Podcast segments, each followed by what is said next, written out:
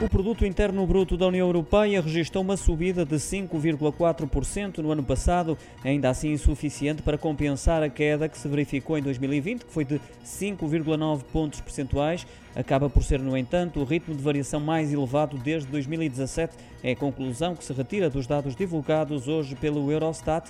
Fica ainda demonstrado que esta subida fica abaixo do nível pré-pandémico, em 0,8%, muito por culpa do consumo e investimento categorias que se encontram mais atrasadas na retoma, ao contrário do comércio externo da União Europeia, que já dá sinais de ter recuperado.